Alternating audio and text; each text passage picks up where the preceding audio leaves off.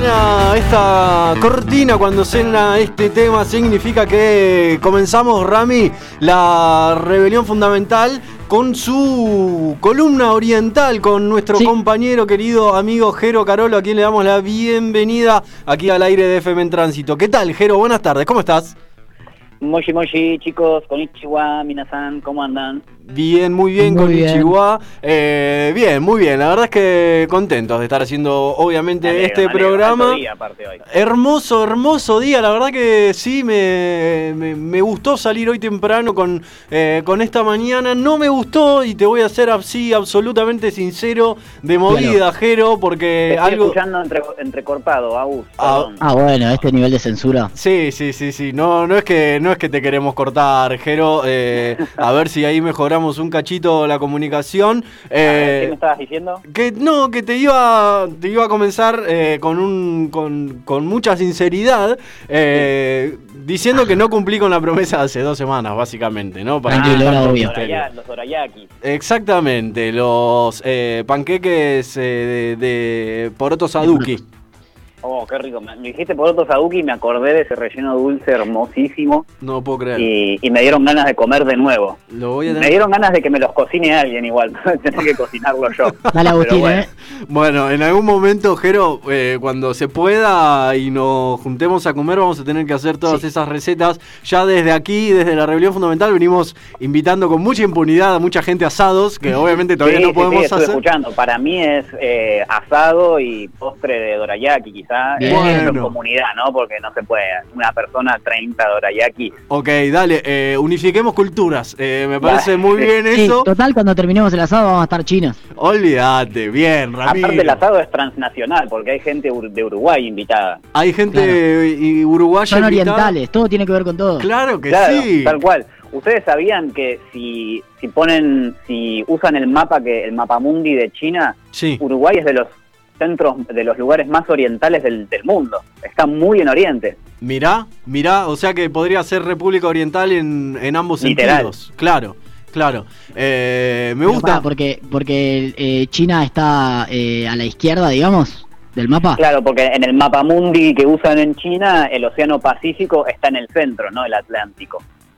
Claro, claro. Vieron que en nuestro mapa, si nos ponemos de frente, a gana de complicar todo, América, a la derecha en África, ese sería el revés. Claro. Sabes que de hecho hace poco descubrí que están representados, o sea, en, en cuanto a proporción, el mapamundi histórico, el clásico mapa político que nos enseñaron en los colegios, a nosotros, eh, es muy distinto realmente eh, si uno lo tuviera que graficar proporcionalmente en cuanto a la cantidad de extensión de kilómetros cuadrados, digamos, en ese sentido. Claro. Y después también tiene que ver cómo pensamos ese mundo, porque quién dice que es el oriente y quién dice que es el occidente, bueno, de acuerdo a dónde está arriba y que está abajo, ¿no? en el espacio ¿no? existe el arriba y el abajo. Exactamente, también, también. Pero bueno, en algún momento vamos a, tener que, aprender a representar mejor algunas ah. cosas. En ese Qué manera de construir todo este programa, ¿eh? Todo, todo. una no, cosa, no, no, un nivel de compromiso además increíble. Por favor. Pero, pero hablando de aprender a deconstruir o a resignificar algunas cuestiones, esta columna, Jero, sí nos sirve para aprender algo que por lo menos para la columna de hoy yo también, y creo que casi todas las columnas que nos trajiste, desconocía por completo. Así que me gustaría que demos comienzo a ver eh, qué es lo que nos trajiste para el día de hoy. Perfecto, hoy traje un tema eh, polémico, turbio. Yo siempre traigo así cosas lindas, cosas pintorescas de Japón. Hoy me metí en el barro japonés. Ok. Yo diría que hoy podríamos inaugurar en este programa una categoría que es eh, raro nivel Japón. Ok. Hay mucho de eso. Sí, sí, sí. Y con esto em, empezamos. Eh, vamos a estar hablando de las idols japonesas y todo el fenómeno que corre alrededor de, esta situación. Eh, ustedes cualquier pregunta que tengan la pueden hacer, podemos parar y yo creo que se puede llegar a armar un lindo debate con esto, muy interesante. Yo todavía no sé cómo sentirme al respecto de esta situación. Eh, me estuve informando en los últimos días y la información, vieron que a veces uno se entrena, se capacita y la información a veces te deja con más dudas de las que tenías al principio. ¿Qué, qué, qué, qué significa esta cultura idol, básicamente? Básicamente, para que la gente sepa dónde estamos parados, una idol es una cantante de pop japonés Sí, que se dedica al negocio de ser adorada, como una diosa. ok. Ok. Y, Hago esta aclaración de, del pop japonés porque no hay idols que se dediquen a la música de jazz, no hay idols que se dediquen al rock, no hay idols que se dediquen a- al metal. Yo creo que eh, la cuestión del género pop tiene que ver con una cuestión de que es un género bien comercial, el que más vende, el que más Sí. dividendos producen las empresas. Y esto es muy importante porque las idols en sí son un producto a consumir como si fuera, no sé, un paquete de galletitas. Tremendo. Va más El- allá del producto artístico. Claro. Medio que la, la primera pregunta que me surge, Jero, es eh, ¿qué diferencia hay con las estrellas del pop de otros lugares del mundo? Eh, bueno, es una muy buena pregunta, la vamos a estar aclarando ahora. La, se va a ir respondiendo medio sola la, la- esa pregunta. Una de las principales diferencias, y que ya estamos hablando, es el tema de la pata empresarial, porque vos tenés, eh, para poder ser idol necesitas un montón de merchandising con tu cara para poder venderlo y comercializarlo. Estamos hablando de CDs, pósters, fotografías, remeras, eh, ropa con tu cara, negocios que escuchen esto, atención, presten atención Sí. porque acá se viene la principal diferencia. Sí. También no solo podés ir a ver a tu idol favorita cantar, sino que también podés ir a un evento en el que podés charlar con ella durante un minuto cronometrado y le podés dar la mano durante todo ese minuto. Me y durante todo ese minuto Mm. la idol te va a estar prestando atención. Ok. Eh, sí, ¿sabes que La pregunta que te hacía recién Rami, Jero, eh, en esto de qué diferencia, no sé, en un principio digo, un, un ídolo, una ídola, eh, una estrella Sí. pop. eh, no sé, estoy pensando en, en- en algún ejemplo de acá local, digamos que el- la cuestión mercantil y del merchandising y todo eso, Está. básicamente está claro, digamos, ¿no? O sea, eh, ¿Qué más hay además de todo esto? Ya el hecho del minuto cronometrado y eso, no sé, un meet and greet, ponele que puede llegar a ser que se puso en Claro, los últimos años. podría ser un meet and greet.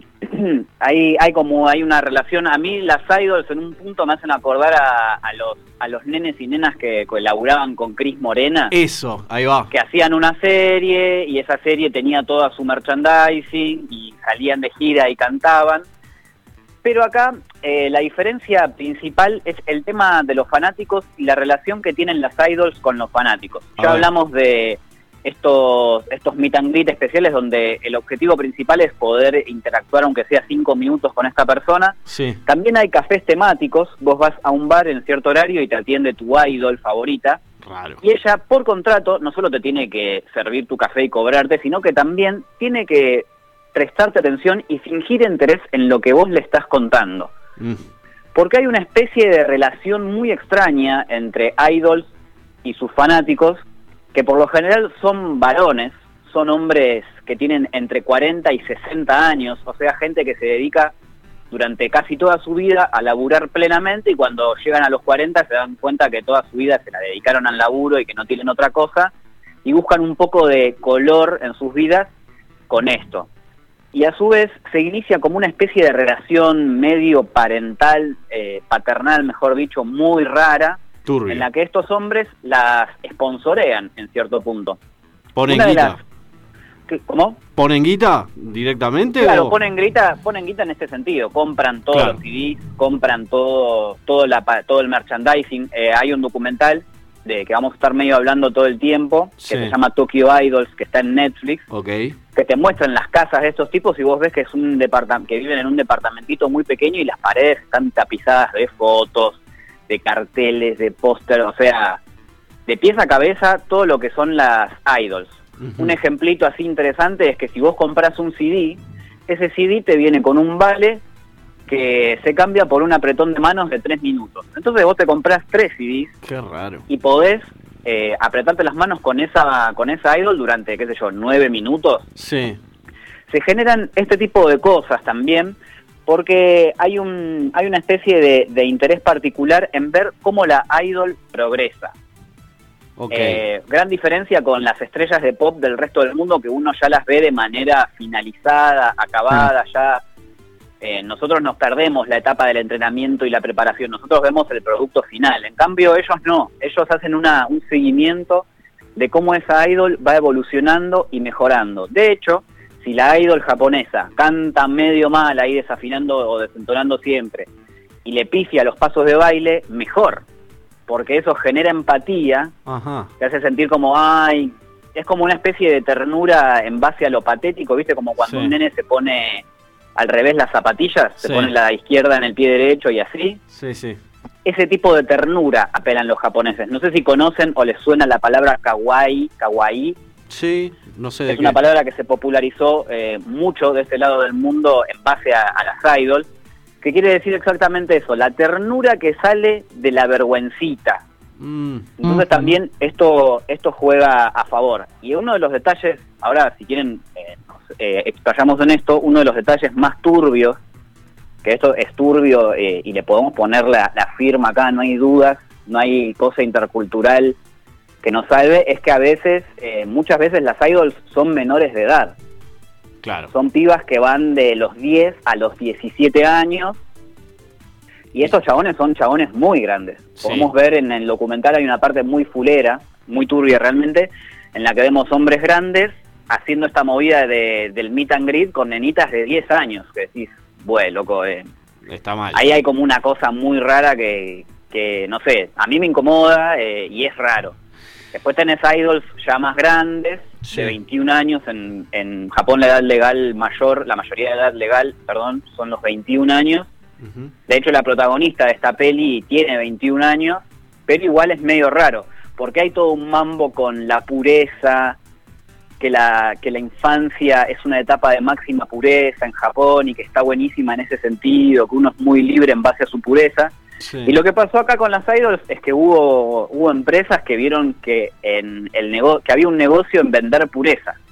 ¿Entienden? Sí. Entonces, esta gente eh, hace eso, compra pureza.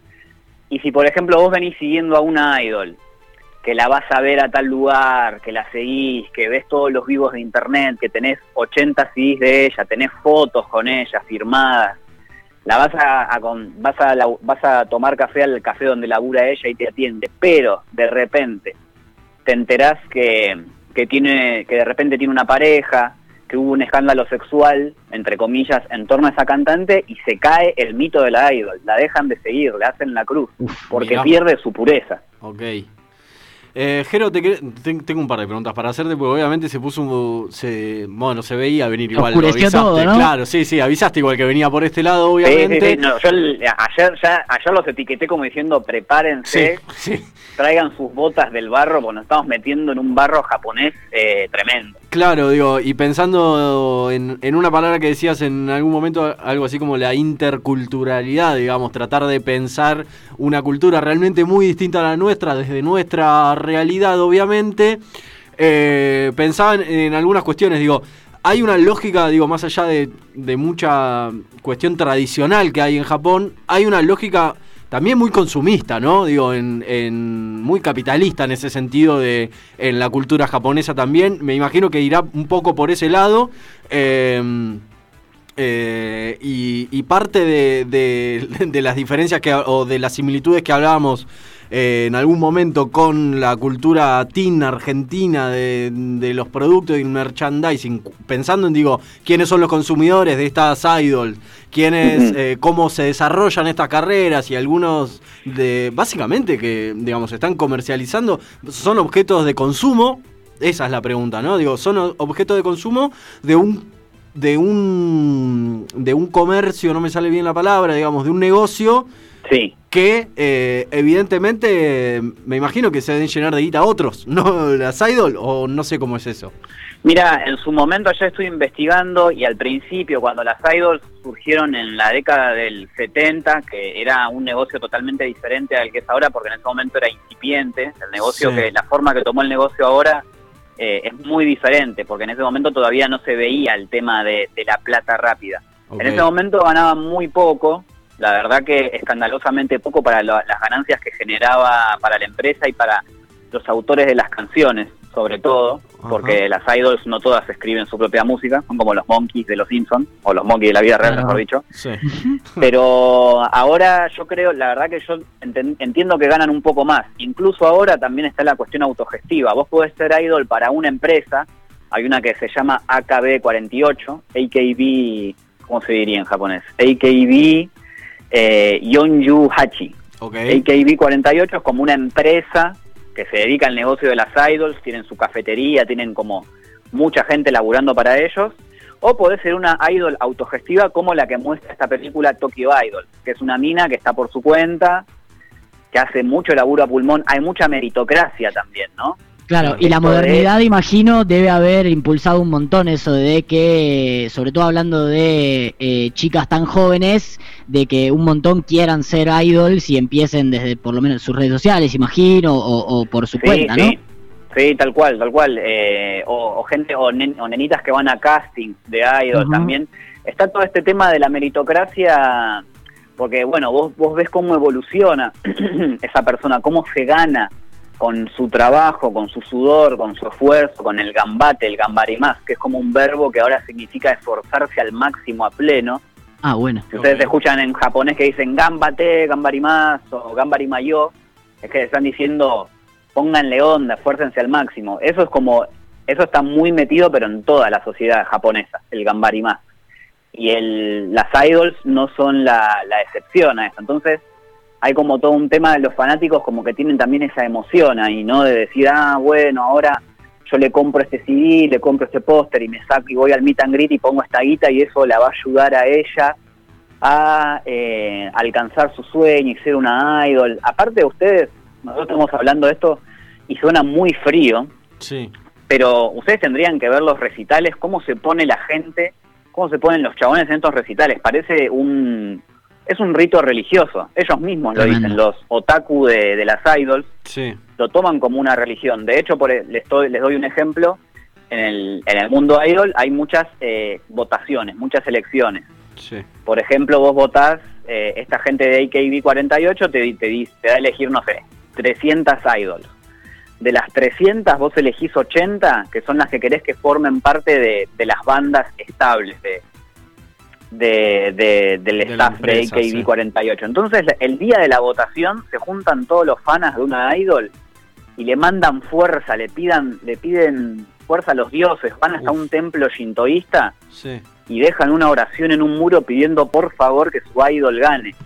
Eh, llega hasta este punto también, ¿no? Eh, y ahí vemos cómo es una, cómo es una sociedad que parece súper avanzada en un montón de cuestiones tecnológicas y lo que sea, pero este tema de adorar la pureza a un nivel eh, tan extraño y tan pegado a la religión, decís, bueno, es un país moderno, pero no tan moderno como pensábamos. Eh, hay, hay un montón de cosas que, que, que- que creo que se desprenden de todo esto. Te quería No, preguntar. es, es tremendo. Yo hay veces que decía, como que me sentía bien por los otakus estos, Sí.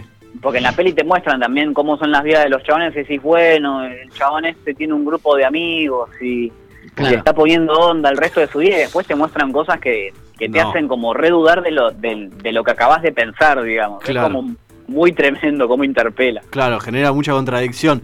Eh, digo, esto que algo nos decías, pero digo, son muchos eh, o muchas idols, o sea, hay una gran cantidad, tenés ahí como... eh, o, o es un sector como muy reducido. Digo, estoy pensando que también sé que no es lo mismo, quizás eh, estoy preguntando una pelotudez, vos decímelo, Jero, eh, pero en esto de la cultura del, del K-pop o K-pop, no sé sinceramente cómo se produce, que evidentemente cada, eh, cada vez más gente eh, lo escucha acá y hay una cosa media fanática también a través de estas bandas que tienen miles de millones de reproducciones, es lo único que sé. Digo, ¿se toca en algún sentido con eso o nada que ver? Estoy mezclando todo. Perdón, justo se, se entrecortó y no pude escuchar la pregunta. Eh, entendí, me preguntaste que se mezcla con algo, pero no entendí con qué se puede mezclar. Con ¿Me el? K-pop, que acá... Mirá, justo, justo ayer eh, estás preguntando por las diferencias entre uno y otro. Sí. Justo ayer eh, Alan, productor de La Rebelión, me alcanzó un videazo para complementar toda esta data y justo era un video que explicaba las diferencias entre uno y otro. Son bastante básicas las diferencias. La primera y la más importante es que en Corea está el K-pop y el J-pop. El J-pop es de Japón y el K-pop es el que sale exclusivamente de Corea. Vos para hacer una estrella de K-pop te podés estar, te tenés que estar preparando durante años.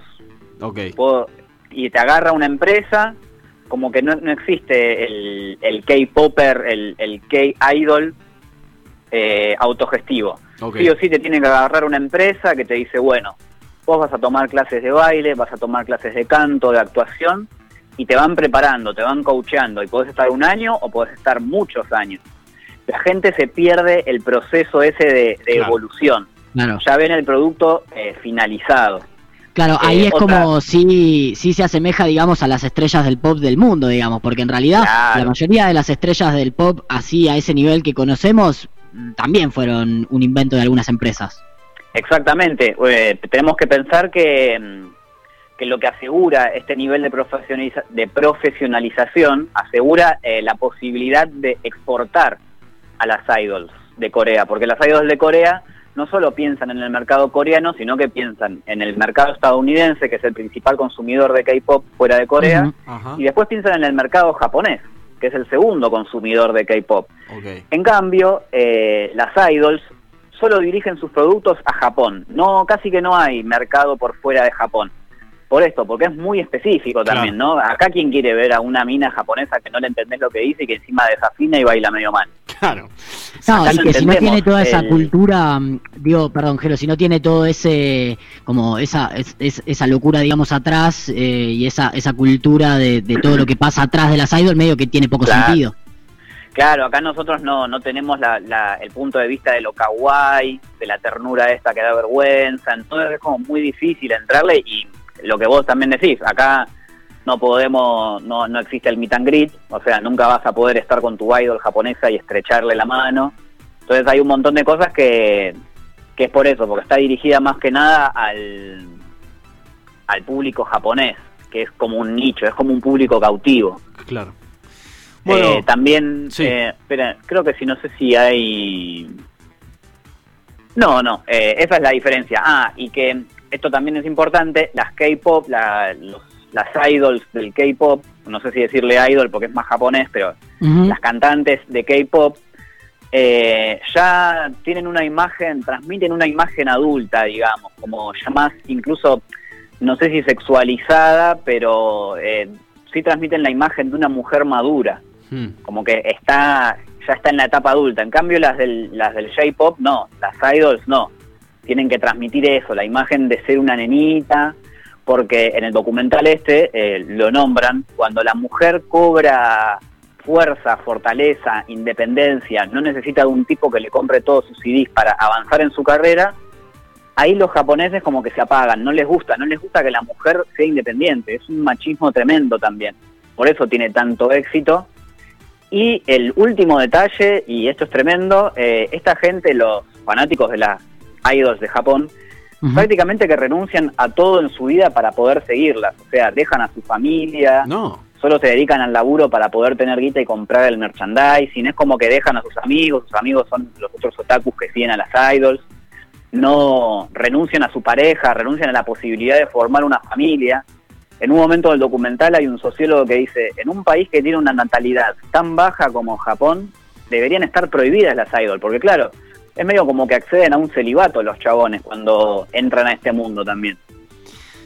Jero, Todo turbio, ¿eh? Sí, eso te iba a decir. Digo, no nos defraudaste en el sentido de que anunciaste que esta columna iba a ser una columna trayendo un poquito de lo turbio de, de la cultura nipona, japonesa. Eh, ¿Cómo se sienten ustedes? Rarísimo, sinceramente. Y todavía no vi el documental. Eh, No, cuando, cuando lo vean van a flashear. eh, Van no sé, me van a putear, no sé, pero Entiendo. van a, van a sentirse raros. No, entiendo que igualmente, así como arrancaste la columna diciendo que, que se iba a poner raro esto, y, y evidentemente fue así, eh, toda cultura tiene sus, digamos, sus costados también, y, y me parece en algún sentido que, que si estamos hablando de cultura japonesa, y esto es un fenómeno que evidentemente eh, es algo masivo, o por lo menos, digo, se consume mucho allá, eh, está bien que, que lo hayas traído, digo, en ese sentido. Obvio, me- ¿puedo hacer un comentario para aclarar Sí. y, ba- y bajarle un poco el nivel de turbieza? A ver. Es que quizás, el no lo tengo acá en números, pero el porcentaje de gente que se dedica a esto también es bajo. Ah, ok. No es que está todo Japón metida en esa, no, no. Medio como que los ven como los raritos. El tema es que cada vez toman más lugar. Claro, y claro. dejan de, de ser eh, anorma- eh, una cosa anormal. Y bueno, todo el tema de la baja natalidad en Japón no tiene no es culpa de las idols. Las idols son una manifestación del problema real. Tiene que ver con muchas otras cosas, más que nada con la naturaleza del trabajo en Japón, que bueno, eso puede quedar para otra, Bueno, para otro encuentro menos turbio. Dale, dale, dale, me parece, me parece. Eh, y me parece que también para pintar un mapa completo a lo largo de todas estas columnas que nos venís enseñando, trayendo un montón de cuestiones de la cultura japonesa, evidentemente, digo, si hay un documental en Netflix que también eh, repara sobre estas cuestiones, es porque hay algo que sucede ahí y que me parece bien que lo hayas traído y que lo hayamos reflejado aquí en estos minutos. Te agradecemos muchísimo por todo tu laburo, como siempre, por, eh, por esta columna. Y no sé si te quedó algo ahí. ¿Puedo eh, mandar un saludito antes de terminar? por favor. Claro. Eh, le mando un gran saludo, un gran abrazo a Chica Tokio que escribió una nota sobre, sobre esta columna y este programa en su página de Instagram y en su blog. Así que muchas gracias.